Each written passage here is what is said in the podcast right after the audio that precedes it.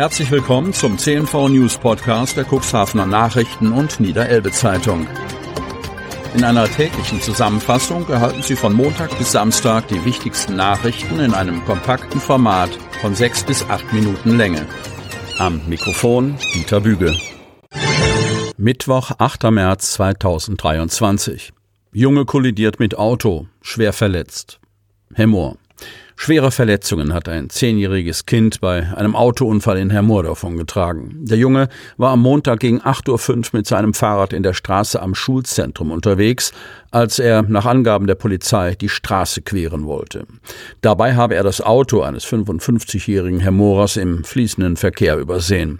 Der Zehnjährige kollidierte mit dem hinteren Seitenbereich des Fahrzeugs. Das Kind erlitt laut Polizei erhebliche Verletzungen. Um welche Art von Verletzungen es sich genau handelte, konnte Jasmin Vöge, Sprecherin der Polizeiinspektion Cuxhaven, auf Nachfrage nicht sagen. Der Junge wurde mit dem Rettungswagen in ein Krankenhaus gebracht. Richtkranz hängt über dem Apartment-Hotel in Döse. Cuxhaven.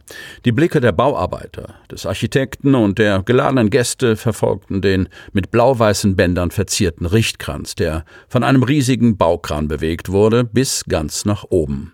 Nur wenige Meter davon entfernt hatte sich ein Zimmermann auf dem 13 Meter hohen Baugerüst positioniert und wünschte dem Bauherrn und den künftigen Eigentümern der Überwasser-Apartments alles Gute. Mit dem Richtfest ist ein weiterer Schritt in Richtung Fertigstellung des Apartmenthotels in Cuxhaven-Döse genommen. Die Dimensionen des Baukörpers sind nicht zu übersehen.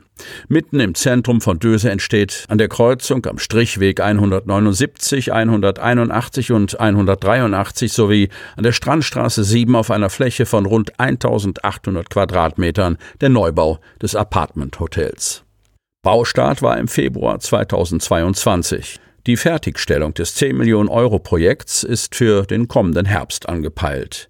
Von Beginn an gehörte die Baustelle zu den anspruchsvolleren Projekten. Schon während der aufwendigen Gründungsarbeiten haben die Fachleute einiges an Know-how aufwenden müssen. Nach der aufwendigen Pfahlgründung wurde der Wasserlauf auf dem Baugrundstück großflächig überdeckelt. Erst danach konnten die Arbeiter mit dem Rohbau beginnen. Wenn das Apartment-Hotel im Herbst 2023 fertiggestellt ist, soll es als Mischung aus Ferienimmobilie und Hotel betrieben werden.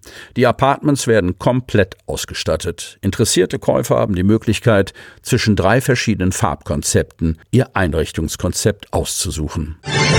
Leuchtturmprojekt im Ahlenmoor. Wanner. Dieses Projekt könnte ein Leuchtturm für die ganze Region, wenn nicht in Deutschland und ganz Europa werden. Der NABU will im Ahlenmoor auf einer Fläche von rund 200 Hektar, das sind 280 Fußballfelder, ein Hochmoor wiederherstellen. Am Montag gaben die Naturschützer detaillierte Einblicke in das Vorhaben. Einst war die Gegend rund um Ahlen-Falkenberg eine wilde, unwegsame Moorlandschaft. Dann wurde sie für die Landwirtschaft und den Torfabbau nutzbar gemacht. Jetzt plant der Naturschutzbund Deutschland, NABU, eine europaweit einzigartige großräumige Restaurierung. Es ist ein Leuchtturmprojekt mit Signalwirkung für die Zukunft sagte Julia Kroos, Portfoliomanagerin beim NABU Klimafonds während einer gut besuchten Informationsveranstaltung im Moor Informationszentrum. Zusammen mit Frank Wösthoff, dem Moorschutzbeauftragten des Naturschutzbundes, führte sie in das ambitionierte Projekt ein, beschrieb Ziele und Verfahrensschritte. Das Projekt ist sozusagen die Geschichte einer Kehrtwende. Ursprünglich wollte die Firma Gramoflor auf den Flächen Torf abbauen. Das Unternehmen beschäftigt sich aber seit Jahren auch mit der Moorrestaurierung und stellt Profisubstrate her.